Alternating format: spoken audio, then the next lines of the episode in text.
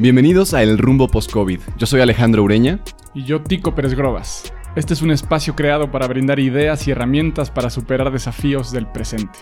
Entrevistamos a 19 líderes de Latinoamérica para conocer sus creencias y perspectivas del futuro. El futuro con el que soñamos no llega solo, se construye, lo construimos. Creamos este espacio para hacer de Latinoamérica una mejor versión. Creemos que somos más fuertes juntos, que combinando estrategias podemos vencer cualquier desafío, que cada idea que compartimos y expandimos juntos puede ser una semilla en quien la escucha. De todas las crisis se sale fortalecido. Las crisis son unas excelentes maestras. Las lecciones que aprendimos aquí las podrás aplicar en otros momentos de dificultad. Nos reunimos con estos líderes de toda Latinoamérica, directores de recursos humanos de grandes empresas multinacionales, editores de importantes publicaciones, conferencistas, escritores, disruptores de todo tipo y futuristas. Y lo hicimos para entregarte las mejores perspectivas, las tácticas y estrategias para generar cambios profundos en tus equipos, en tu liderazgo y en tu visión. Acompáñanos a lo largo de estas entrevistas. Comenzamos. Hola a todos, bienvenidos al quinto capítulo del Rumbo Post-COVID. Hoy tenemos a un hombre apasionado del emprendimiento social, es fundador de Disruptivo TV, una plataforma de educación para negocios sociales en México y en Latinoamérica, también de Social Lab México, que es una aceleradora para emprendedores sociales, es LinkedIn Top Voice 2018, es también uno de los 20 influencers de LinkedIn catalogados por la revista Entrepreneur, y bueno, tiene una trayectoria enorme y es un ser humano genial. Él es Juan del Cerro, así que vamos a darle la bienvenida, que disfruten mucho esta charla. Bienvenido Juan, ¿cómo estás? Muy bien, muchas gracias, muy contento de estar acá conectado. Y con tanto piropo, la verdad es que cómo no podría estar tan, tan contento y feliz. Oye, pues no es para menos, no es para menos. ¿Cómo te está yendo? Bien, afortunadamente bien. Eh, le decía hoy en la mañana a una amiga con la que hablaba que, que a veces hasta culpable me siento un poco porque pues estoy muy cómodo y, he encontrado como una muy buena, aquí como un muy buen espacio de trabajo en mi casa y con mi esposa le estamos pasando, o sea, bien y nos hemos sabido adaptar. Como que ya pasó el, el momento de crisis inicial, ¿no? y ya estamos, o sea, como que si nos tuviéramos que quedar aquí seis meses más, por supuesto no, no sería lo que yo querría, me encanta salir, y, ¿no? Pero por otro lado, afortunadamente bien. Y, mm. Ya, mira, estando bien de salud y, y teniendo un lugar donde poder trabajar y avanzar, creo que la verdad fuera de eso no se puede pedir mucho más en estos tiempos. Totalmente. Sí, eh, creo que compartimos eso, o sea, al final ya el momento crítico pasó, pero también el propósito de lo que estamos haciendo con el rumbo post-COVID justamente es mirar ya hacia adelante, ¿no? Ya estamos en un punto en el cual nos adaptamos, bien o mal, estamos o no, pero ya es momento de mirar hacia adelante en cualquiera de las cosas que estamos haciendo, ¿no? En el aspecto de emprendimiento social en que tú estás, en liderazgo, en, seguir creando oportunidades, porque sin duda, a pesar de que el tema eh, de salud, pues ahí está, estamos en el pico, pero también viene una recesión, vienen temas económicos interesantes y tenemos que seguir actuando, tenemos que seguir creando. Entonces, pues mucho del propósito de esto es generar conversación al respecto y, ver qué opinan los expertos como tú. ¿Qué opinas de, esto, Juan? Pues mira, la verdad es que, como dices, yo creo que esta, este, o sea, como que este, esta crisis o esta, esta etapa en nuestras vidas va a durar mucho tiempo. O sea, no, no, no se acaba, no se acaba ahora, no se acaba, o sea, como que no es el, el tema de la salud. Obviamente es lo más relevante y, y ahorita es lo más urgente que hay que atender, pero definitivamente va a tener, como dicen los americanos, un ripple effect, ¿no? O sea, así como cuando ves una piedrita en el agua y tiene ondas y ondas y ondas y ondas. Y, va a haber muchas cosas. Además, no solo por la crisis y no solo por eso, sino por todas las cosas que están pasando como, eh, este, como al, al, en paralelo, ¿no? Eh, no es por ser como ave de mal agüero o pesimista, al contrario, soy todo lo contrario. Soy la gente que me conoce, que me sigue, sabe que soy muy optimista, muy, pero, por ejemplo, pero yo creo que, por ejemplo, ahorita México, la verdad, como que sí tiene todas las características eh, necesarias para que esto truene duro, ¿no? O sea, eh, un, un, sistema de salud, pues la verdad, mal preparado, eh, una población que en general no somos muy obedientes, un gobierno que, o sea, no, no me importa qué partido seas, pero pues la verdad es que no, nunca hemos tenido como un gobierno así que esté súper bien organizado, ¿no? El de ahora no es la excepción. Este, una economía mundial dura, eh, el petróleo está terrible y nuestra economía está basada en el petróleo, acaban de pasar ahora una medida terrible de, de, frenar la energía, o sea, como que la verdad tenemos todas las características para que nos pegue duro. Entonces, más allá, o sea, como que creo que lo que nos, nos queda un poco es tomar una decisión y eso sí creo que es bien importante, o sea, la parte positiva de todo esto. Eh, es que está en cada uno de nosotros tomar la decisión de hacia dónde queremos o, qué postura queremos tomar, ¿no? queremos tomar una postura fatalista y decir, no, esto está de la chingada, eh, nos va a ir muy mal, no, ah, la crisis está terrible y ya sálvese quien pueda. O decir, bueno, vamos para adelante y qué me toca a mí hacer, ¿no? O sea, ¿qué puedo hacer yo? ¿Cómo puedo construir yo en este momento algo eh, para mí, pero también para los demás? Y, y, eso es lo que trato yo de, pues, como difundir, promover, eh, tocar en, en, el contenido en el que hago y pues bueno, seguramente será lo que platiquemos hoy, ¿no? O sea, ¿qué podemos hacer nosotros Exacto. para que ante toda la coyuntura que existe sigamos adelante y construyamos un, un, un país mejor y bueno, seguramente nos está viendo gente de otros países, sí, eh, sí. es que también construyamos un, un, espacio no nada más de nuestro país, sino en general mejor para todos, ¿no? Sí, totalmente, Juan. Nuestra visión es crear mayor resiliencia y prosperidad en Latinoamérica. Creo que a pesar de que estamos en, como tú bien dices, en una situación que en el contexto externo es pues altamente compleja, es mucho la responsabilidad de los emprendedores de diferentes niveles, de los líderes de diferentes niveles, el crearla. O sea, no, no va a venir de afuera, sin duda, y, y, tenemos que inventar nuevos paradigmas, inventar nuevas herramientas, traer lo mejor ¿no? de lo que ya está hecho y, hacerlo en conjunto, ¿no? Una de las cosas que se están viendo ahora es eh, la habilidad de hacer este tipo de cosas geniales, ¿no? De que estamos conectados ahora contigo y, y podemos eh, como extraer tu sabiduría y así después, si tú lo estás haciendo mucho también, ¿no?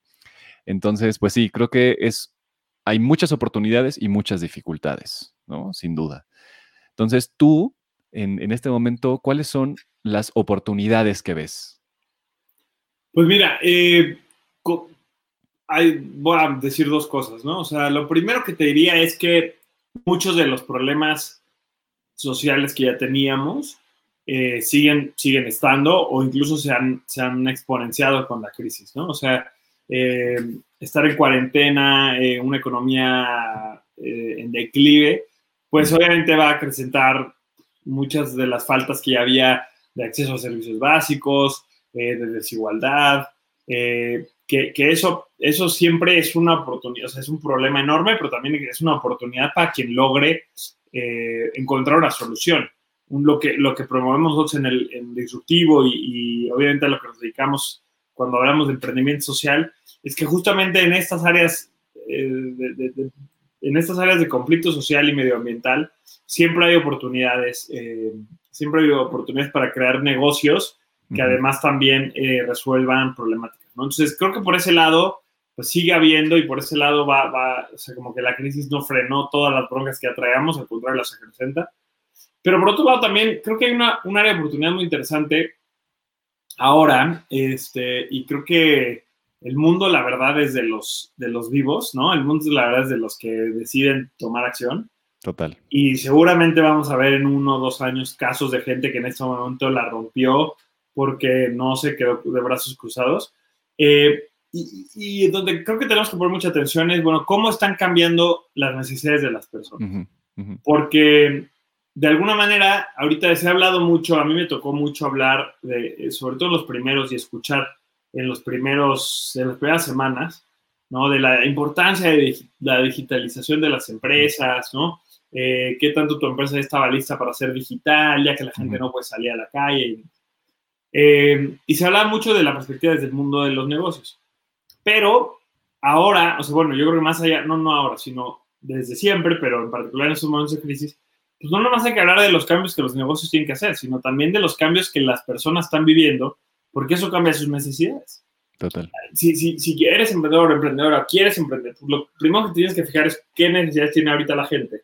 Uh -huh. Y sobre eso construir, porque la gente no tiene los mismos problemas que tenía, eh, o sea, hablando de los problemas sociales macro sí, pero, pero el resto de las personas no tienen, eh, o, o, los problemas no se viven de la misma manera, ¿no? Uh -huh. Hemos visto que ha incrementado muchísimo el e-commerce, ¿no? Eh, el otro día alguien decía, alguien me con, o leía que en LinkedIn que de la, o sea, de, la primera, de la última semana antes de que empezara la cuarentena a dos semanas después, las ventas, por ejemplo, de Walmart online crecieron 400%, 400%, ¿no?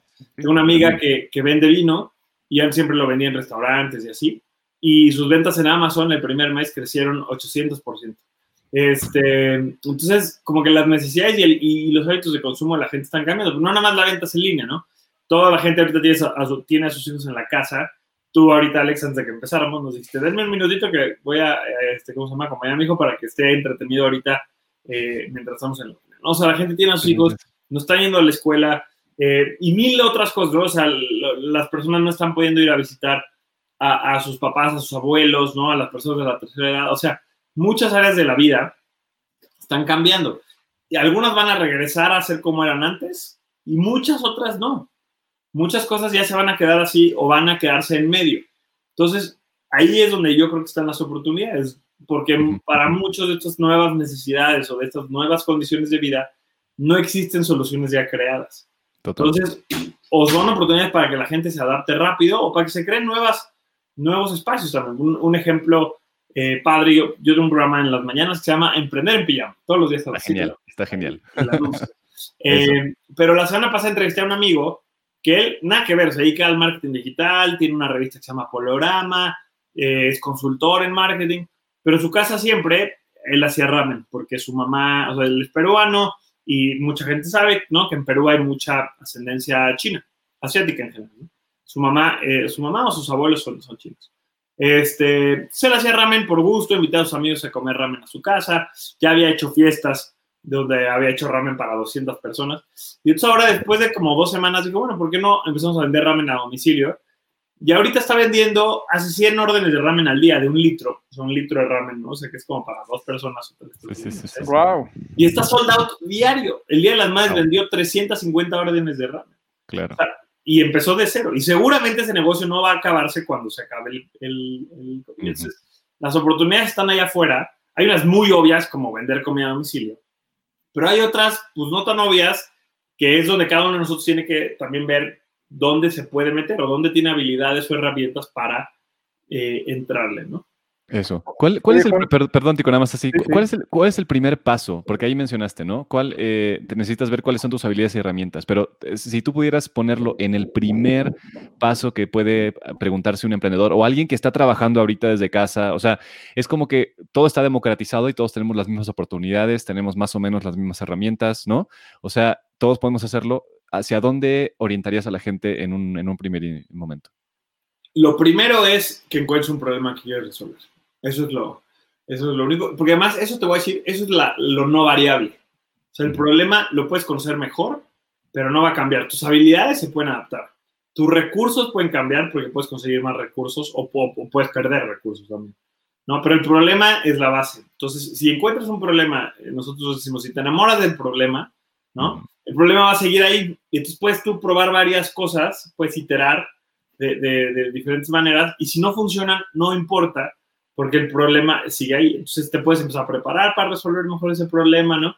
Pero, pero ahí está. Yo puede cambiar en el sentido que cuando termine la cuarentena quizás se modifica la conducta de la gente, pero muchos de los problemas se mantienen hasta que no entra alguien a resolverlos. Entonces, lo primero sería que encuentres un problema que a ti te gustaría resolver y que lo conozcas con todo el detalle y la profundidad, cómo, por ejemplo, se resuelve ese problema en otros lugares del mundo o en otros lugares del país, ¿Qué, recursos tiene la gente que sufre el problema para resolverlo? ¿Es un problema que la gente está dispuesta a pagar por resolver? ¿Es un problema que la gente cree que es una prioridad? ¿no? O sea, porque muchas veces para ti puede, oh, este problema es terrible, pero a la hora que vas con las personas a las que realmente afecta, te dicen, no, tengo otras siete cosas antes que esto, ¿no? Entonces, este, si empiezas por ahí, ya luego viene toda, todo, todo lo que tú puedes hacer al respecto y demás. Pero lo primero es encontrar, identificar eh, y, enamorarte de un problema. Oye, bueno, continuando con eso, porque está buenísimo, te iba a preguntar otra cosita, pero podemos regresar ahorita. Pero ahorita que te preguntó Alex sobre el primer eh, punto, tú hablas de esta pasión, ¿no? Que siempre lo has dicho como enamorarte del problema y generalmente hablas de un segundo y tercer paso que tiene que ver con el talento y con el valor. ¿Nos podrías explicar un poquito de estos dos para que quien no lo haya escuchado alguna vez de ti pueda empaparse y poder empezar ¿Alguna idea? Claro, yo le llamo la regla del mago Dios. porque los no tan jóvenes, porque, ¿sabes qué? Me parece muy triste que cuando ahora doy conferencias con estudiantes, sobre todo a nivel de universidad, y pregunto, ¿quién vio la película del Mago Dios? Cada vez se levantan menos manos. Entonces, algo que pueden hacer durante la cuarentena es ver la película del Mago Dios. Claro, en algún servicio de streaming, si no, por ahí la encuentran. Este, es de las primeras películas que salió, si no la primera película que salió a Colors. Este, es muy, muy buena. Pero bueno, el punto es que en el Mago de Oz hay tres personajes, ¿no? Principales, que son un hombre de jalata, un león y un espantapájaros. Y a cada uno le falta algo. Y esos tres elementos yo creo que son claves al emprender. Eh, al hombre de jalata le falta el corazón, eh, que es la pasión, ¿no? Al, al espantapájaros le, le, falta el cerebro, que yo considero que es el trabajo duro. Antes decía talento, pero ahorita voy a decir porque no es el talento, sino el trabajo duro. Eh, y al león le falta el valor, ¿no? Que es el valor. Bueno, entonces, yo creo que esas tres, o sea, no son una fórmula mágica para emprender y ser exitoso, pero sí creo que son elementos que si no tienes va a ser imposible eh, lograr algo.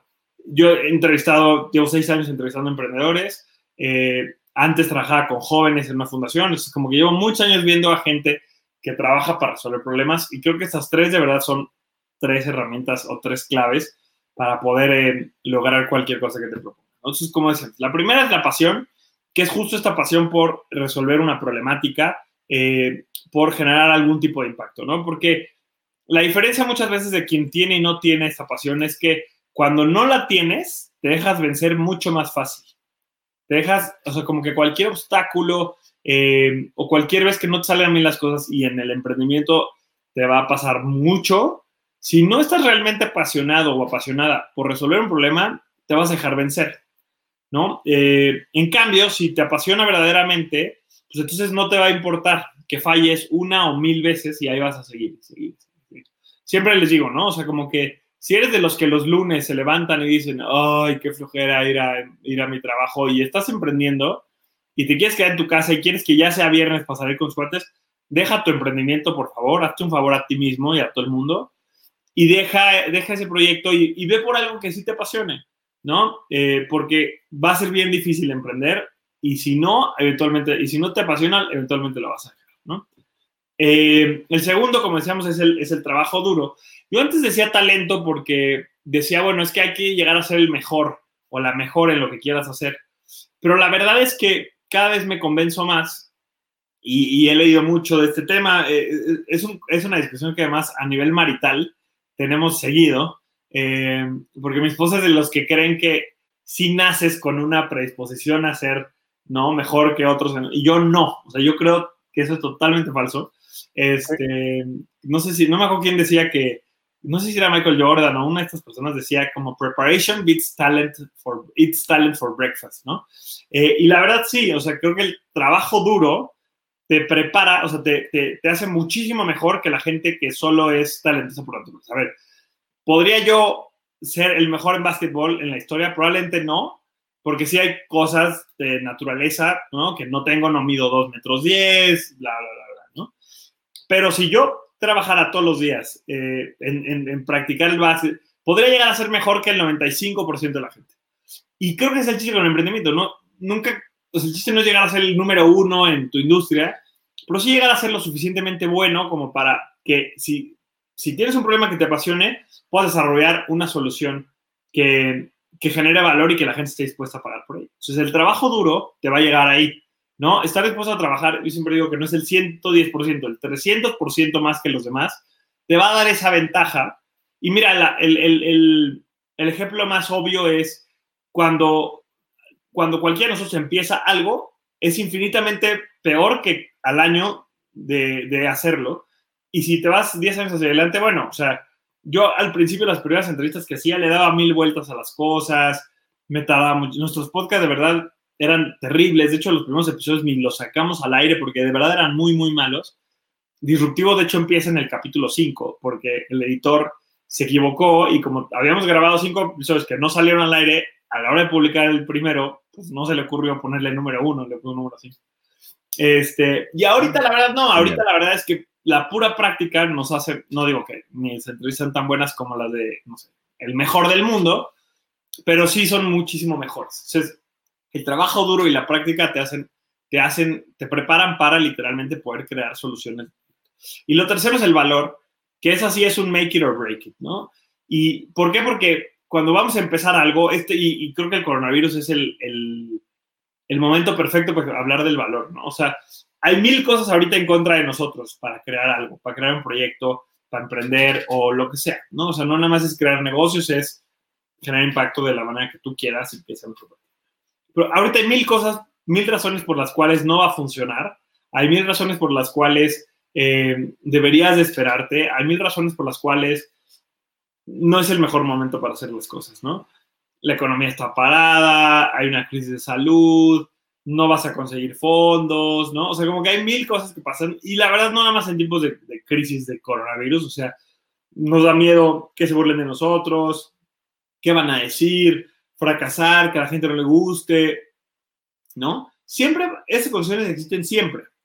Ahora, hay un momento de quiebre que yo digo que es como cuando te vas a echar un clavado, estás en el trampolín y ya están tus dedos en el aire, ves para abajo y ves el agua y dices, ah, ¿no? O sea, como que te imaginas todo lo que puede salir mal, ¿no? Y dices, pues me puedo dar un panzazo, ¿no? O sea, yo antes pesaba 42 kilos, ¿no? O sea, te hablaba como contigo antes de empezar. Acabo de bajar 42 kilos, o sea, antes con 60 kilos de sobrepeso, pues si yo me daba un panzazo, pues iba a vaciar la alberca, ¿no? O se te puede, se te puede caer el traje de baño, o se te puede, o sea, te puedes pegar en la cabeza, puede ser el ridículo, ¿no? O sea, hay mil cosas que pueden salir mal y estás ahí arriba y hay de dos. O te avientas el clavado o no te avientas. Si no te avientas, nada va a salir mal, pero tampoco vas a lograr nada. Entonces es 100% seguro, pero también es 100% seguro que no logras nada. Si te avientas, hay posibilidades, muchas posibilidades de que no te salga bien, pero tienes infinitas posibilidades más de lograr algo que si no lo intentas. Entonces, necesitas tener el valor de, de intentarlo. Yo te diría, valor no significa ser idiota, no significa que hagas lo que sea, que intentes lo que sea, que no evalúes el riesgo, ¿no? Eh, hay negocios ahorita que no jalan. No empieces un emprendimiento ahorita de organización de eventos. La gente no va a ir a tu evento. No abras un restaurante físico. La gente no va a ir a tu restaurante. Pero hay muchas cosas que sí puedes hacer. Necesitas evaluar los riesgos, ¿no? Y aventarte. O sea, porque al final del día siempre hay riesgos, siempre hay las posibilidades de que las cosas mal salgan, pero si no lo intentas, nunca lo vas a hacer. tienes que encontrar algo que te apasione, una cosa que te apasione, un problema que te motive a resolver y por el cual te levantes todos los días. Estar dispuesto a todos los días levantarte más temprano y trabajar más duro que los demás para llegar a ser el mejor en, eh, en resolver ese problema. Y tres, tener el valor de intentarlo y aún, aún con todo en contra, aventarte el clavado porque va a ser... Y además, emprendiendo siempre te echas clavaditos nuevos, ¿no? O sea, tienes que tener el valor de irte aventando esos clavados y saber que a veces te va a ir bien y a veces no. Oye, justamente pensando en eso y oyéndote en tu TED Talk de hace cuatro años, empezabas con una frase que creo que hoy eh, era como si tuvieras bola de cristal, pero decías, ¿cómo generar más riqueza cuando el mundo se está cayendo a pedazos? Y a partir de ahí nos aconsejas un chorro de cosas increíbles y nos cuentas también la idea de la experiencia que tuviste construyendo la primera casa con tus manos, con tu voluntad, la casa de Juana. Hoy, ¿qué, ¿cuál sería el símil de la casa de Juana en esta cuarentena? Eh, para, un poquito de contexto, lo que yo contaba ahí fue la, experiencia que, que, tuve la primera vez de ir a construir, ¿no? Eh, cuando, cuando o sea, yo hace 12 años fui a construir con techo, con una organización de la ciudad civil, de voluntarios, y íbamos a construir casas a comunidades en extrema pobreza. Yo antes de ese fin de semana había hecho un par de cosas, pero nada realmente de, de, impacto, sea lo de voluntariado o lo que sea. Y después de ese fin de semana decidí que mi vida se tenía que dedicar a, ayudar a los demás, ¿no? Este, por, porque esa experiencia me cambió. Porque, por dos razones, y creo que son, son bien importantes mencionarlas para responder la pregunta. Uno, de hecho, eso no sé si lo menciono en la TED, porque eso creo que lo, lo he ido más bien como entendiendo con los años. Uno es las grandes problemáticas que, que, que vive la gente a nuestro alrededor. Hoy es un, y ahorita voy a conectar con esto, o sea, hoy podemos ver en todos lados, en los medios, por todos lados, muchos de esos problemas, ¿no? Que, que, decíamos al principio, pues que yo la verdad me siento muy cómodo en este espacio, o sea, como que eh, con todo y la... No sé si eso lo dijimos al aire o fuera del aire, pero, pero la verdad, hasta un poco culpable me siento de de que yo estoy privilegiado, de que, tengo salud, de que estoy en un buen espacio de trabajo, ¿no? Pero, hay, pero es bien fácil saber todos los problemas que están allá afuera eh, viviéndose. Eh, lo vemos, lo vivimos todos los días. Pero la segunda cosa que aprendí en ese fin de semana es que yo tengo y todos tenemos el potencial de cambiar las cosas si queremos con nuestro trabajo. Eso para mí fue, eh, o sea, mind blowing, ¿no? O sea, me, me, voló la cabeza y cambió mi vida, literal. Eh, ahora, ¿cuál es el símil a eso? Pues yo te diría, como que más bien creo que cada quien tiene que, que encontrar qué le, o sea, como que, cuál es el espacio donde cada uno de nosotros puede generar ese impacto en la vida de alguien. ¿No? No, no siempre tiene que ser algo como, como construir una casa, eh, pero pues tú tienes algo, tú tienes una habilidad, tú tienes un conocimiento, tú tienes algo que has desarrollado, que has aprendido, ¿no? Que, que, que te distingue a ti, que es mejor que los demás y no, no es mejor a nivel, ¿no? Pero quizá tú hablas un poquito mejor, o quizá a ti te gustan más las redes sociales, o quizá tu cocina es más chido, quizá, no, yo qué sé, ¿no? Y, eso lo puedes poner, o sea, la diferencia es que eso lo puedes poner al servicio de otros, en lugar de solamente pensar cómo eso te puede beneficiar a ti. Un, ejemplo muy bueno es lo que pasó cuando, cuando tuvimos el terremoto en la Ciudad de México. Eh, todo el mundo encontraba la manera de ayudar. Hay quienes se fueron a construir a, Oaxaca, Puebla, ¿no? Eh, con techo para, para la gente que, que, se había quedado sin casa. Hay quienes salían, yo tengo cuates que salían en su bici, iban a los centros de acopio y, y, se metían a repartir agua y se metían a repartir, ¿no? Eh, este, hay quienes en redes, yo, yo no estaba en México cuando tembló y en redes sociales, pues trataba como de, de conectar gente, ¿no? Y, y, y, pues hacía lo que podía. Hay quienes a veces lo que necesitan es irse a su casa con sus seres queridos y cuidarlos. Eh, hay quien iba y levantaba las piedras ese día, o sea, como que cada uno de nosotros tiene que encontrar cuál es ese símil, cuál es, qué es lo que puedes hacer tú ahorita. Lo que yo creo que no se vale, o sea, como que, no, no, no que no se vale, pero, eh, porque también es la decisión de cada quien. Donde yo creo que más desperdiciamos nuestro potencial es en el, en el quedarnos como con miedo en nuestras casas encerrados diciendo, hasta que esto no termine, yo no me voy a mover. No, o sea, que nos paralice. Por ahí, eh, la verdad, he hecho varias cosas durante, la, durante este periodo, algunas han funcionado bien, como lo de emprender otras no. Eh, pero hice justamente como un reto de 30 días eh, uh -huh. para que cada quien lograra una meta. Y la verdad no le pude dar mucho seguimiento, sorry a quien se haya conectado a ese reto y, y, y ya no tuvimos mucha interacción. Pero me gustó mucho el concepto, que era la crisis no me detiene, ¿no? Uh -huh. Que es un poco eso, o sea, como que estamos en crisis, ok, pero keep moving, o sea, keep doing. Sigue Exacto. haciendo, sigue construyendo lo que tú quieras, pero algo. Porque así sea chiquitito, vas a impactar la vida de alguien. O sea, puedes, puedes mejorar, puedes cambiar. Así sea hablándole a, a, a tu abuelita, ¿no? Todos los días, le vas a hacer el día, porque hoy nadie la está yendo a visitar. Eh, o sale a la calle y pasea al perro de la vecina que no puede salir a caminar porque tiene más de 60 años y se arriesga, ¿no? Yo qué sé, o sea, como que... Pero por otro lado hay gente que se está yendo en grande, unas, unas chavas que se llaman, que tienen una organización que se llama Pimo, eh, por ejemplo, lanzaron un crowdfunding y han juntado 10 millones de pesos para repartir material a hospitales. Entonces están repartiendo mascarillas, eh, medicinas, un montón de las cosas de las cuales hay desabasto en hospitales públicos, estas niñas están resolviendo, ¿no? Entonces, no todo el mundo tiene que lanzar campañas que junten millones y millones de pesos.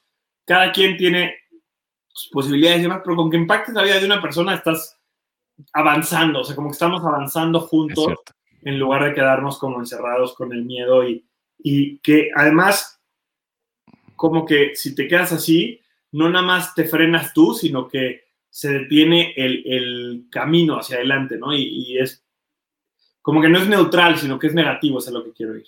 Exacto. Y bueno, en ese sentido, Juan, pues siempre hay una vida que puedes impactar y es la tuya propia, ¿no? O sea, eso creo que es interesantísimo. Tú has utilizado este concepto de vidapreneur, ¿no? O sea, e, es, es, una forma en la cual tú puedes ser líder y emprendedor de tu propia vida, de ti mismo, de hacia dónde te estás movilizando, ¿no?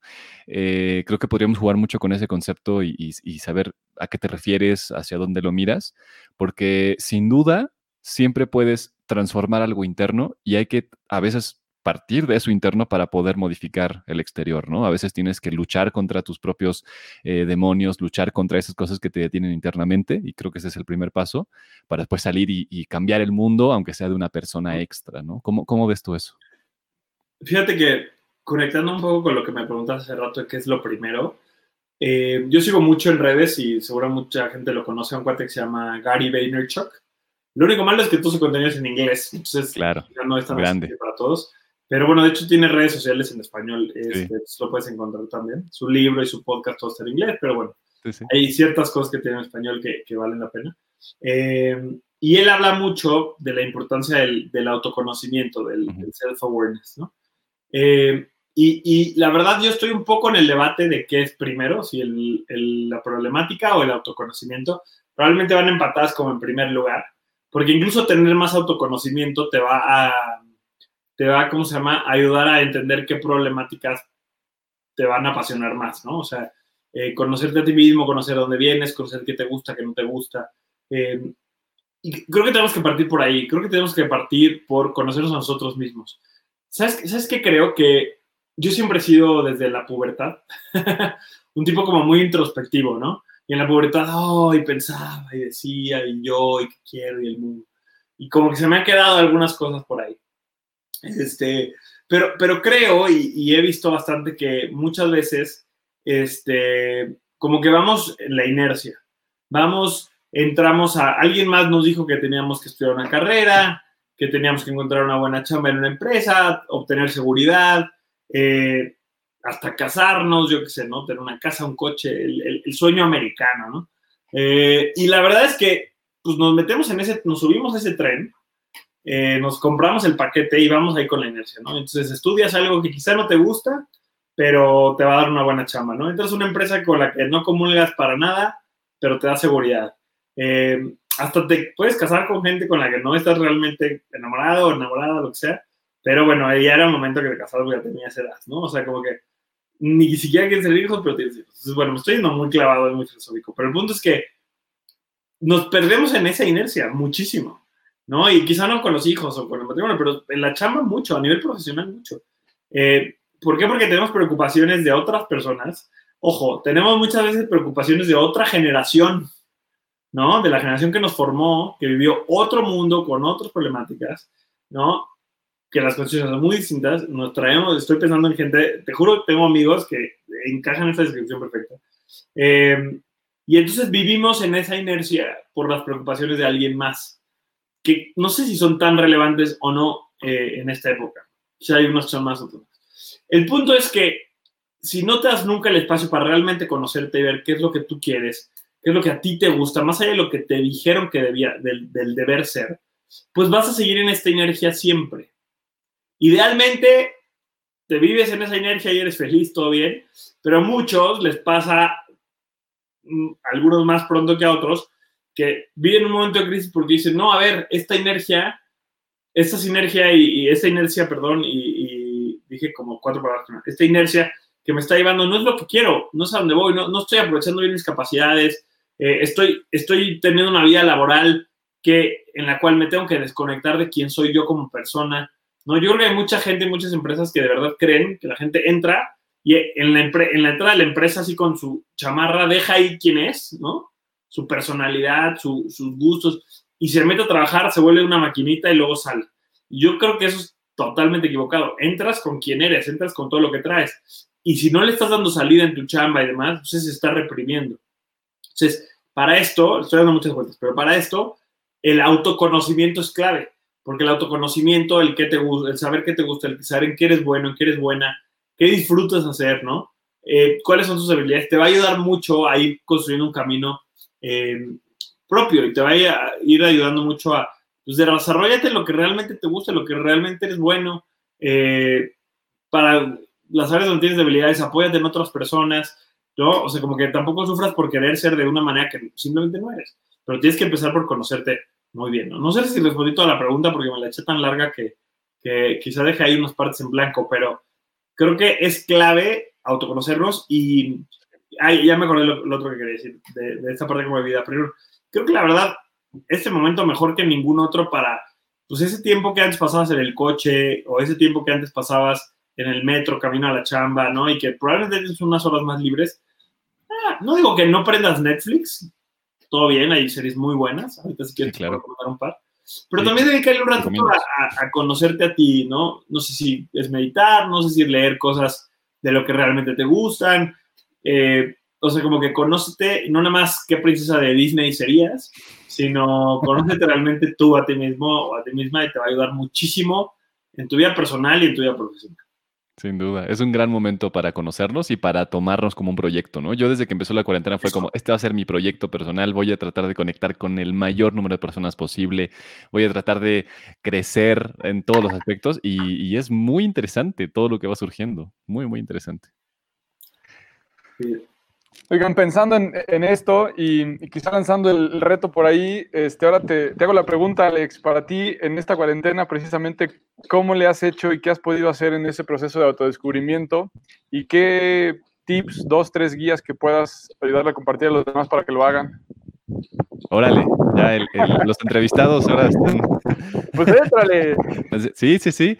Pues, hagámoslo los tres, a ver qué, qué nos ha servido, ¿no? A mí... Eh, personalmente es primero partir de reconocer que la mejor forma de rendir es cuidar mi cuerpo. O sea, eso es lo, primero de donde parto y creo que bueno, ahí también nos puedes contar tu experiencia, Juan. Eh, yo así, lo primero que, hice fue qué tengo que comprar en línea, evidentemente, para poder estar en forma, ¿no? Y eso fue, así, las, las peticiones fueron, me compré un punching bag, me compré unas, unas, este, unas de estas... Eh, ligas, ¿no? Y fue como ya, no, no puedo, no puedo dejar de hacer ejercicio. Ese fue el primer reto, ¿no? Y ha sido súper interesante. De hecho, creo que estoy haciendo más ejercicio que cuando iba al gimnasio antes. O sea, así. Y es rarísimo, ¿no? Pero partió de eso. Después, lo segundo es, ¿cómo puedo hacerle? Afortunadamente, pues digo, estamos en, un contexto con este LinkedIn y que ha sido muy interesante, pero ¿cómo puedo hacerle para conectar con el mayor número de personas eh, posible. Y lo bueno es que todos estamos disponibles, o sea, todos estamos súper ocupados, todos estamos súper ocupados haciendo muchísimas cosas, pero también todos estamos en la disposición, bueno, casi todos, casi todos, estamos en la disposición. Te lo advierto. Te lo advierto. Hay un chiste local, chiste local, pero casi todos estamos en la disposición de conectar, ¿no? Esto que estamos haciendo con Juan, o sea, de, hablar, de compartir, de, de, hacer nuevas perspectivas y, y a partir de eso ha surgido, ¿no? Lo demás pues ha sido meditación, ha sido mucho compartir con mi hijo, compartir con la familia, y eso me ha mantenido muy, muy bien. ¿Tú, tú qué onda, Tico? ¿Cómo lo has hecho? Híjole, yo eh, creo que sí he pasado por estos como curvas de montañita rusa en algunos momentos. Eh, yo más que la física ahora, aunque he estado entrenando un poco, eh, algunos kilómetros, me gusta correr maratones, entonces he podido aumentar los, los kilómetros recorridos en los últimos dos meses versus los últimos 18, entonces estoy contento con eso, pero yo en mi, en mi cuidado y en tu conocimiento fue mucho más en lo emocional, ¿saben? Hubo un momento en el que sentí muy, muy oscuro, muy sombrío, con muchos cambios, incertidumbre, con algo de ansiedad también las primeras semanas, sobre todo las, las últimas dos de marzo, ¿no? Cuando venía más fuerte, y yo tomé la decisión de, de, aislarme muchísimo de las noticias, de todo lo que pasaba con O sea, fue clave. O sea, en ese momento dije, ya no más. Yo voy a decidir qué entra en mi cabeza, yo voy a decidir qué químicos se producen en mi cabeza y voy a escoger el contenido. O sea, mi dieta de contenido, esa fue la principal. Luego ha habido días que, que, que no cuido tanto la alimentación como me gustaría, pero sí ha sido la clave esa, ¿no? ¿Qué quiero leer? ¿Qué quiero ver? ¿Qué quiero escuchar? ¿Y con quién quiero hablar? Además, eso, o sea, eso, yo, ese tema del contenido es un tema del cual podemos perder control bien fácil si no, si no somos conscientes. Hace como dos semanas entrevisté en el Nexo de las Mañanas de la Pijama eh, a Frick Martínez, que me cae súper bien, y él es muy franco y, habla, ¿no? O sea, como que sin, sin mucho tapón, digamos. Y dijo, güey, o sea, la neta, ¿qué te sirve a ti? ¿Qué te agrega valor a ti saber cuánta gente está muriendo en España? O en Italia marzo, o sea, igual que tú, güey. O sea, febrero, marzo, todo era cuánta gente está muriendo cada día, cuánto está creciendo la puta. O sea, digo, no, no que no me importe y, obviamente no es como que diga ah, X que se muera la gente, pero a mí en mi día a día no me cambia nada. O sea, hay cosas muy concretas, ¿no? O sea, como que si, si, si el gobierno en México dice, no, pues ya no va a haber van a cerrar los supermercados o, ya no pueden abrirse tu tipo de... Bueno, eso te afecta a ti directamente, todo bien, está bueno saberlo. Pero el 99% de la información es, se puede volver hasta morboso y tóxico. Entonces creo que ese tema de la... yo también, ¿eh? Yo llevo ratísimo sin, sin estarme metiendo a ver, de repente hay grupos de WhatsApp que ya nomás marco como leídos porque sé que la gente ahí está clavadísima. Eh, creo que ha bajado la intensidad en general, pero aún así está bonito como, ¿no? Desintoxicarse. Este, o sea, pues miren, yo, yo un poco como parecido en algunos aspectos a, a ustedes. Yo también he tenido momentos así, una, una, de las cosas, yo te diría que yo he tenido como dos cosas principales en este, en este tiempo. Una es la parte de la, ahorita les cuento como de mis momentos de montaña rusa, ¿no? Pero uno es la parte de la salud. Que, o sea, como que qué bueno que, o sea, yo me operé en enero, me hice un bypass gástrico, eh, que es una operación en la que te cortan el estómago a la mitad y te, y te reconectan los, los intestinos, literalmente.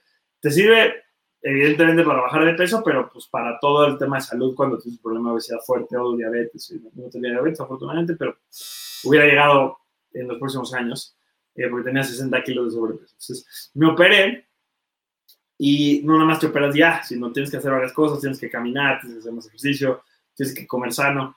Y la verdad es que qué bueno que me operé justo antes, porque la operación para mí no nada más fue la operación, sino que fueron dos, tres meses antes de un cambio de mentalidad fuerte que, que, que la cuarentena en ese sentido me ha caído muy bien porque estoy en un ambiente muy controlado, estoy en mi casa, cocino mañana, día y noche en lugar de irme a la oficina sin desayunar, ¿no? Y que antes todos mis hábitos eran terribles. Entonces, estoy acá cocinando mucho más sano, me divierte, he aprendido a cocinar un montón, ¿no? O sea, eh, y eso, por ende, mi alimentación es mucho, eh, o sea, como está mucho más alineado a lo que tengo que comer post operación e incluso como hacia adelante en la vida, eh, y, también, la verdad, el, el, tener un poco más de tiempo en las mañanas y más me ha permitido eh, también hacer más ejercicios, algo a caminar.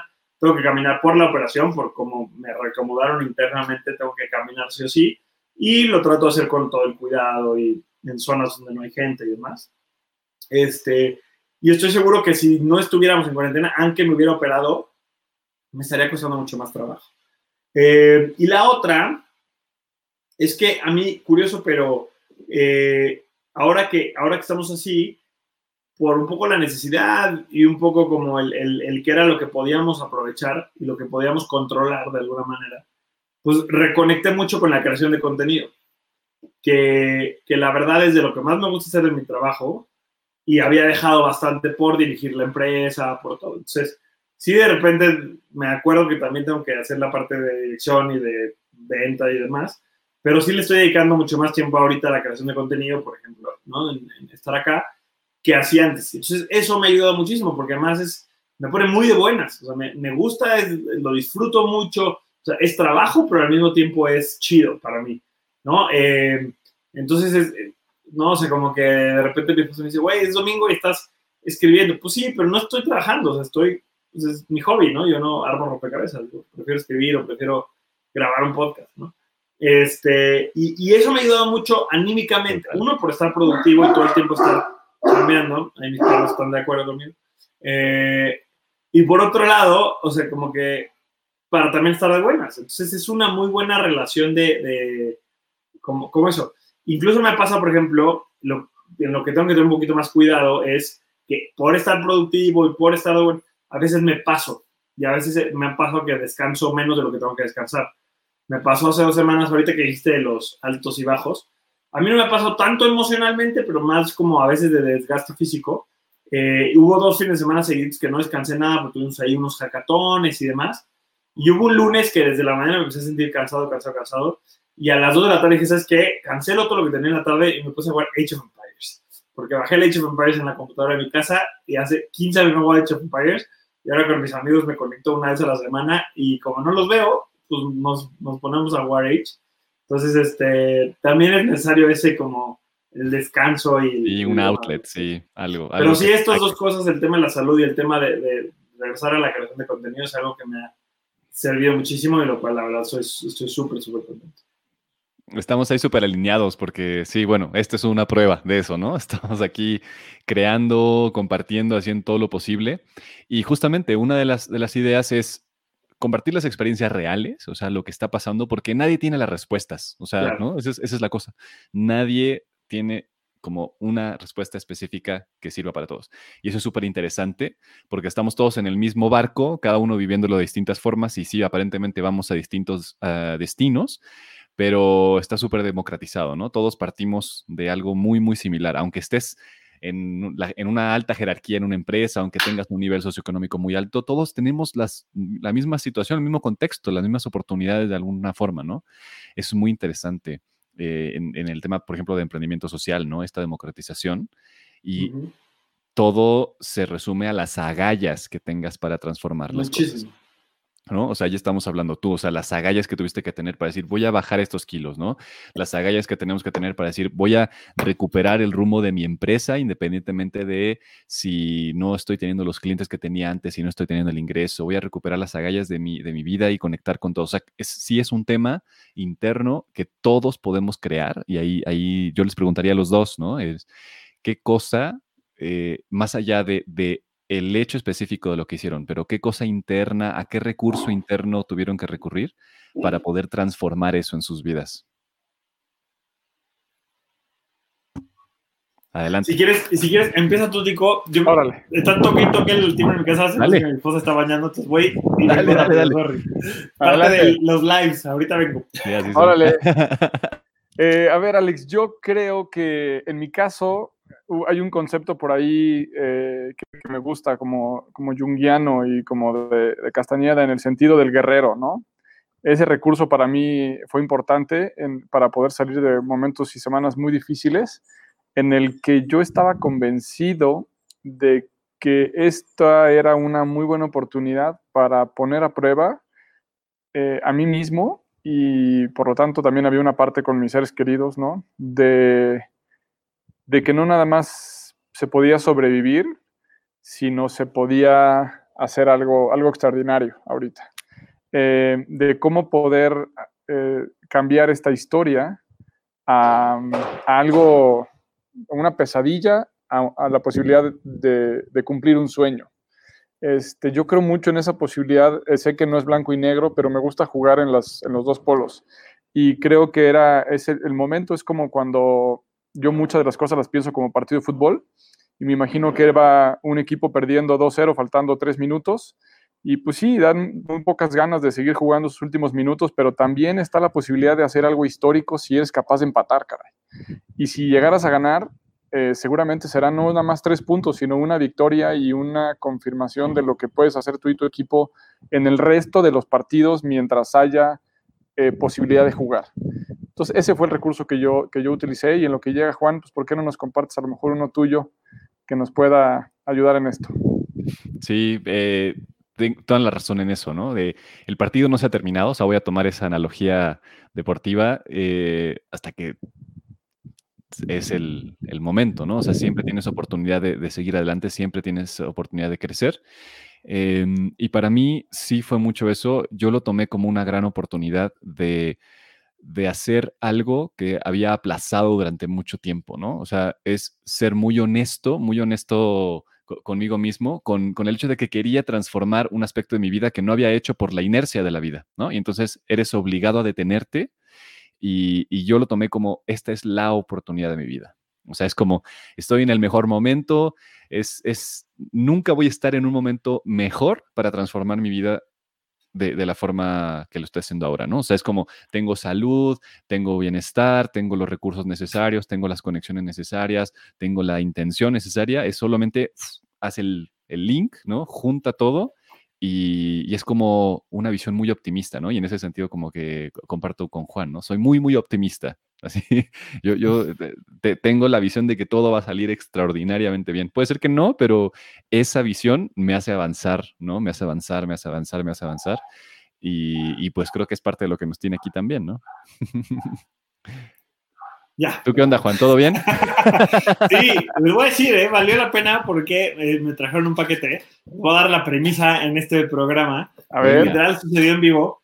tenemos un nuevo libro que vamos a sacar en conjunto con una editorial eh, que se llama Lead eh, y la gente del de, eh, premio Semextech. Ah, wow, mira, ahí está. La gente del premio Semextech, Disruptivo, bueno, nosotros en Disruptivo, el premio Semextech y Cemex. También está el Tech de Monterrey, nomás que no pudimos poner su logo. Y es un libro de 10 casos increíbles de emprendedores y emprendedoras sociales este, que vamos a sacar próximamente íbamos a hacer el gran lanzamiento esta semana, pero evidentemente pues, no lo vamos a hacer ahora, lo atrasamos un poquito, pero lo van a poder comprar en Amazon eh, y vamos a estar regalando en redes sociales y todo. Así que me acaban de llegar, me traje uno y dejé la bolsa porque me llegaron 20, pero vamos a ir regalando y vamos a ir dando con Así que, Genial. Es más, creo que hasta podemos, creo que hasta podemos hacer una dinámica y regalar dos a la gente que nos esté ah, viendo. Buenísimo. Este, todavía, literal, técnicamente no debería estarle diciendo esto, pero bueno, como, como pasó en el momento, que mejor.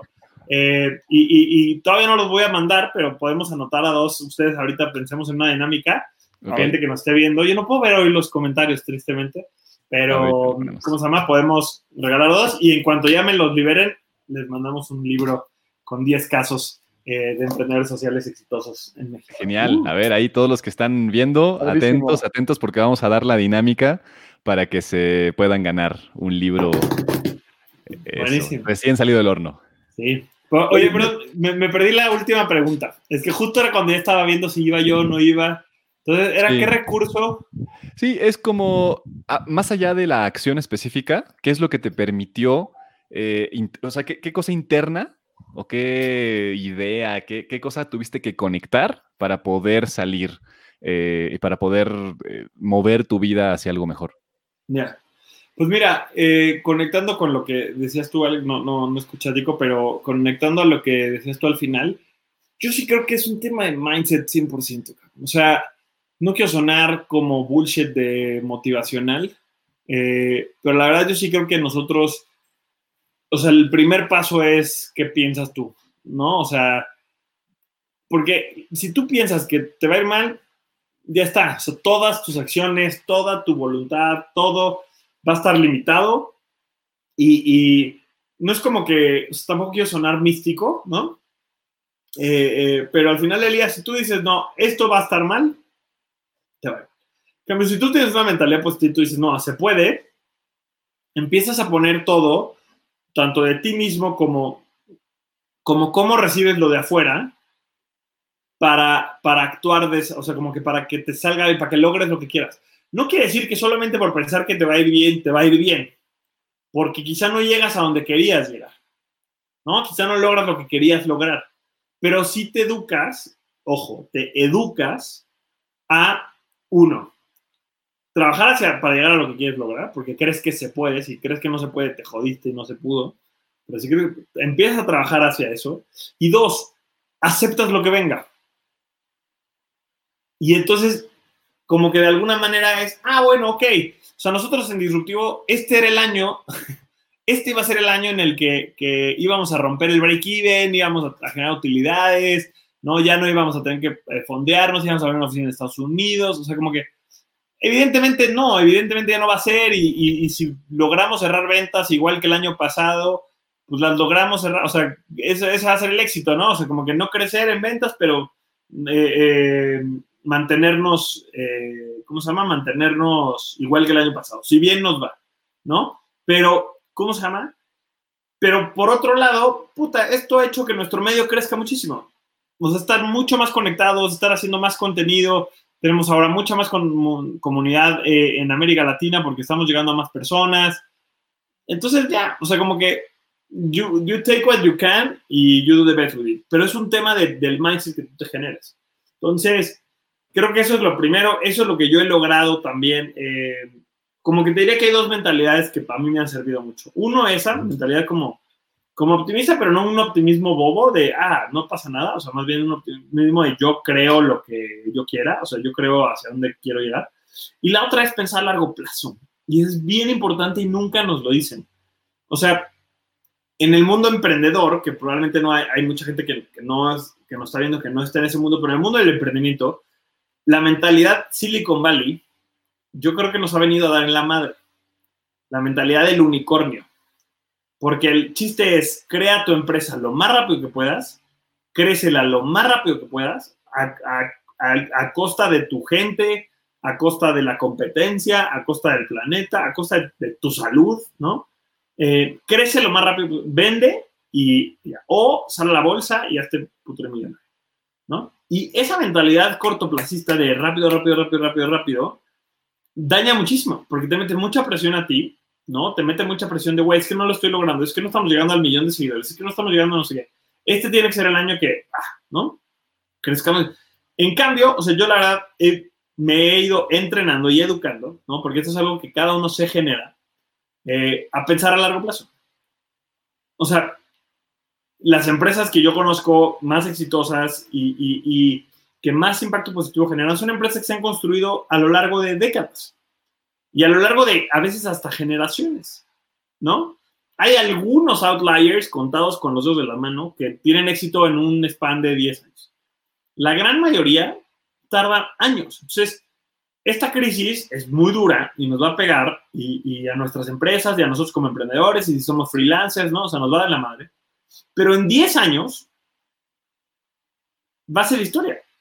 Y en 10 años probablemente, o sea, va a ser un afterthought, ¿no? Va a ser, ah, sí, o va a ser el momento en el que decidimos tomar acción y aprender algo nuevo eh, en lugar de vernos derrotados. Entonces, cuando te, cuando te educas también a pensar a largo plazo, uno, te quitas mucha presión de encima, porque la verdad la mayoría de los problemas que estamos teniendo ahorita que vives en el largo plazo no son tan relevantes, ¿no? Y estamos hablando de 10 años. Si te vas a más, pues menos, ¿no? Si te vas a más años, son menos relevantes. Eh, te quitas mucha presión de encima y también te hace el espacio de pensar, a ver, o sea, como que me puedo tomar un poquito más de tiempo, puedo construir cosas que quizás son más estratégicas y que me van a generar menos resultados en el corto plazo. O sea, regresando al tema de nosotros de disruptivo, es una mentalidad que le, que le digo al equipo, ¿no? Como, eh, como pues claro, toda la comunicación que hacemos, todas estas charlas, todo el emprendimiento, pues no nos va a dar lana, no nos va a generar un peso. Pero a largo plazo el posicionamiento es mucho más valioso que, hoy un contrato de un millón. Entonces, este, tienes que aprender a, pensar hasta allá, ¿no? Y, último, último punto, en este tema del mindset, yo le he dicho mucho a mi equipo y, y, lo he compartido varias veces en redes sociales, hay que pensar dónde queremos estar cuando, cuando esta crisis termine, porque en realidad yo no creo como que hay una crisis y se acaba, ¿no? O sea, como que hay, que pensar dónde queremos estar cuando sea momento de avanzar, ¿no? Y, quieres estar peor y quieres, entonces, este, este tiempo estar todo mal y triste y decir, no, pobrecito de nosotros, está terrible, o quieres estar más adelante, un paso, dos, tres, no importa, pero quieres estar un paso más adelante. Quieres ser más fuerte, quieres estar más sólido, quieres estar mejor preparado, preparada no hablamos ahorita de la salud, de la salud mental, del emprendimiento, de lo que sea, ¿no? De, de donde sea, de la relación con tus hijos, de donde sea que estés, ¿no? Quieres estar más adelante, entonces empieza desde hoy a tomar acción para llegar. Y entonces eso cambia toda tu perspectiva de la crisis. Porque entonces no es un momento para, para tener miedo, sino es un momento para tomar acción. Porque queremos avanzar, ¿no? Qué interesante. Eso creo que para mí ha sido todo. Me encanta, me encanta. ¿Quieres? Bueno, ya estamos casi llegando al final de, la transmisión, eh, pero adelante, Tico. No, pues igual nada más para, para poder terminar con este último concepto que a mí en lo personal me, me, me hace muchos cuestionamientos, Juan, y es este tema que dices que la filantropía no resuelve los problemas sociales, como posiblemente ahora la gente durante esta crisis no basta nada más con, con esperar que el cambio venga de afuera, no basta con querer ¿no? Entonces, quizá con, toda esta maestría que tienes aquí en, términos de, impacto social, ¿cómo podrías hacer un brief muy pequeño entre filantropía y emprendedurismo social? Claro, eh, he dicho que, he, de decir que cuando me mudé, yo estuve en filantropía muchos años y cuando recién brinqué al tema de emprendimiento, era mucho más agresivo en mi postura, emprendimiento versus filantropía. Hoy entiendo que las dos tienen un, que las dos tienen un, un espacio, ¿no? Las dos resuelven eh, y sirven para cosas muy distintas. Eh, lo que te diría es que más bien como una postura asistencial es lo que no resuelve los problemas, ¿no? Eh, más allá de si eres una ONG o si eres una empresa, ¿no? o sea, dos cosas. Uno, como el, asistencialismo y dos, el esperar que alguien más lo haga por ti. ¿no? Eh, que, que, la verdad van un poco la mano, porque el asistencialismo lo que es es yo vengo a resolver el problema de los demás, ¿no? Eso, eso ha hecho muchísimo daño. Eh, hay, hay, muchos ejemplos de países, países completos, por ejemplo, Haití, es un país donde la gente, donde llegan dinero, llegan recursos de otros, llegan organizaciones de otros países a decirle a la gente de Haití cómo vamos a resolverte tus problemas. Y ha hecho que se vuelvan adictos a eso, que se vuelvan, que se acostumbren a que alguien más viene a resolver, ¿no? Eh, hay muchas organizaciones, tanto empresas sociales como organizaciones de sociedad civil, que más bien lo que hacen es que le dan las herramientas a las personas para que ellos mismos sean los, los protagonistas de su desarrollo. Y ahí es donde el cambio se vuelve sustentable. Que yendo a nuestras vidas es lo mismo. No esperes a que venga alguien de fuera a resolver tus problemas. El gobierno, ahorita por ejemplo, con el tema de la crisis, ¿no? Eh, tenemos el gobierno que tenemos. Nos guste o no nos guste, chingar, ¿no? O sea, tenemos el gobierno que tenemos. ¿Qué pasa si el gobierno mañana dijera, ya, no hay, mañana, literal, ¿no? Aunque los medios, aunque los institutos de salud dijeran, ¿saben qué? Salgan todos, hagan su vida normal. ¿Qué harías tú? Yo me quedaría en mi casa.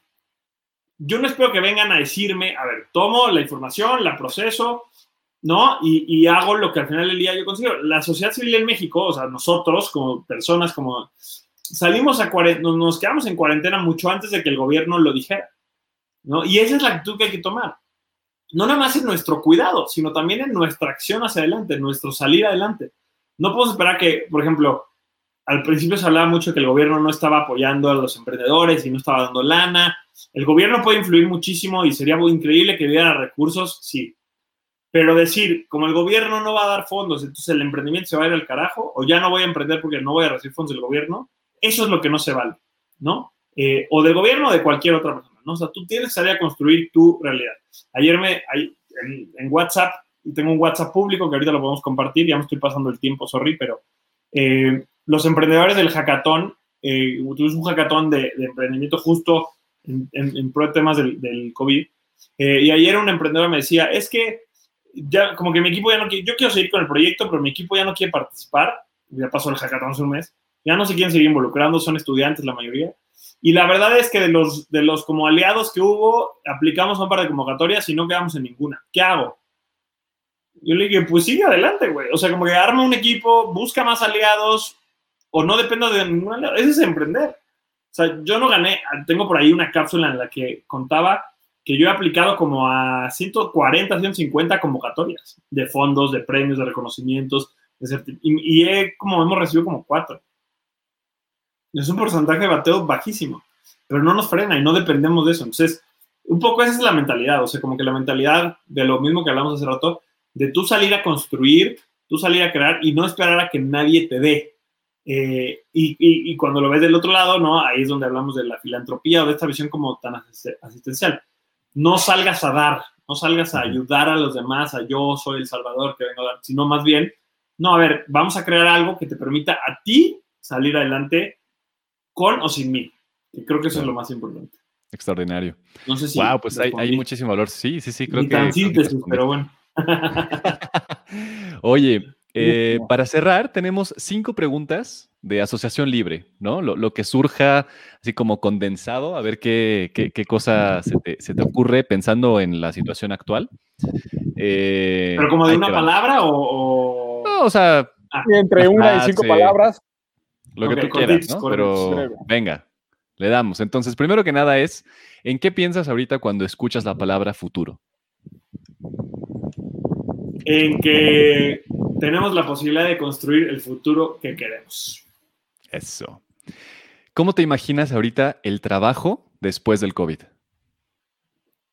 Mucho más flexible eh, y mucho menos dependiente de las estructuras tradicionales. Eso. ¿Cuáles van a ser las características más importantes de los líderes que generan cambios post-COVID? El autoconocimiento, que ya hemos mencionado. Eso. Eh, y yo creo que un humanismo muy importante, ¿no? que considera a todas las personas que lidera, más, antes que otra cosa, seres humanos. Eso. ¿Y en qué deben de poner atención las empresas después del COVID? Eh, uno, en cómo han cambiado las necesidades de la gente. Y dos, en realmente qué mundo o qué país queremos construir mm. con, todo lo que se ha vivido ahora, ¿no? Hacia dónde queremos ir. Eso. Por último, ¿qué lecciones le va a dejar el COVID a la humanidad? Espero que nos, que nos deje la principal lección, que es que no es sostenible vivir como estábamos viviendo hasta ahora. Que tarde o temprano, si seguimos así, nos va a cargar de la fregada. Y, pero también, segunda lección, es que podemos hacer muchas cosas para mitigar eso y que podemos hacer mucho para cambiar las cosas. Buenísimo. Pues muchísimas gracias. Y por último, tenemos ya eh, la última para el cierre. Eh, y lo que queremos preguntarte, Juan, es, ¿qué, qué, o sea, como, ¿con qué idea te quedas? ¿Qué reflexión tienes después de esta plática? Eh, pues mira, me gustó mucho y creo que los tres estamos alineados en que, o sea, el mindset es lo más importante. O sea, el mindset que tomamos ahorita, las decisiones que tomamos para nosotros, eh, son lo más importante que define todo lo demás. Entonces es cosa de, ir, ir creando, no, no, es de la noche a la mañana, pero ir creándonos una mentalidad positiva y una mentalidad de salir a, hacia, de, salir a romperla todos los días. Extraordinario. Oye, pues hagamos esa dinámica. Eh, ¿qué, les vamos a ofrecer? Que ya, ya hay algunos pidiendo el libro. ¿Qué se te ocurre, Juan? Vamos a hacer una cosa. Yo tengo, vamos a, replicar un poco la dinámica, si les parece, de, mi programa en la mañana.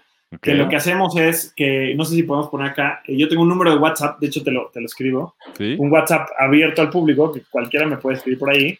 Eh, es que odio mi mail, entonces ya ni lo reviso, menos en estos tiempos. Entonces, este, que me manden al, al, WhatsApp, eh, que me digan, pues, cuál fue su principal aprendizaje, ¿no? ¿Cuál fue su principal aprendizaje de este programa?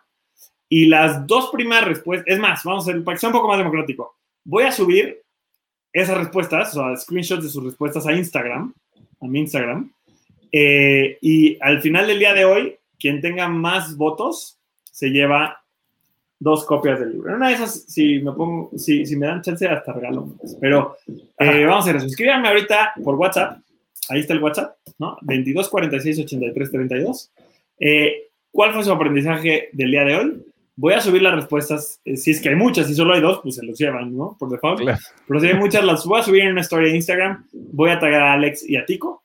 Este. Ah, es más, por WhatsApp yo les pido su Instagram, los tagueo ustedes también. Eh, bueno, a los que participen.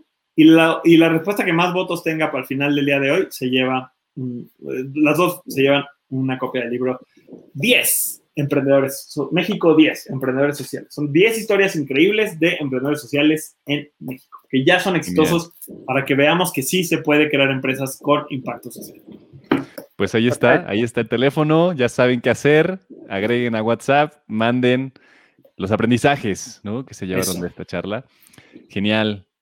Juan, de mi parte, ha sido un placer esta conversación, mucho aprendizaje y, y bueno, muy, muy dinámica y muy rica. Te agradezco muchísimo este tiempo y pues ojalá que podamos seguir platicando y, creando cosas juntos. Muchísimas, muchísimas gracias. Alex, yo tengo que hacerte una pregunta antes de que nos conectemos porque me va a molestar toda la tarde.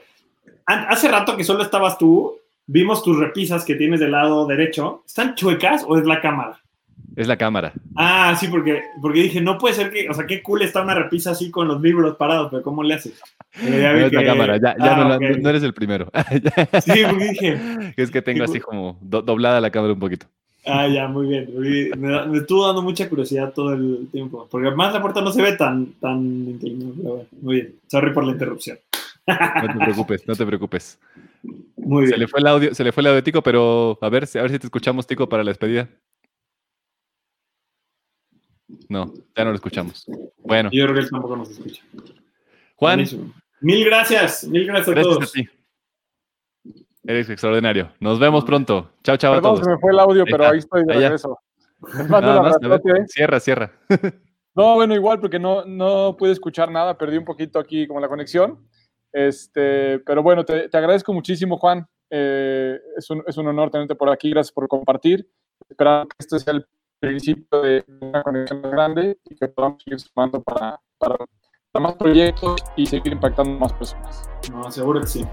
Muchísimas gracias chicos por invitarme y cuente conmigo y con todo el equipo de Disruptivo. Gracias, un abrazo. Gracias a los que se unieron. Chao, chao.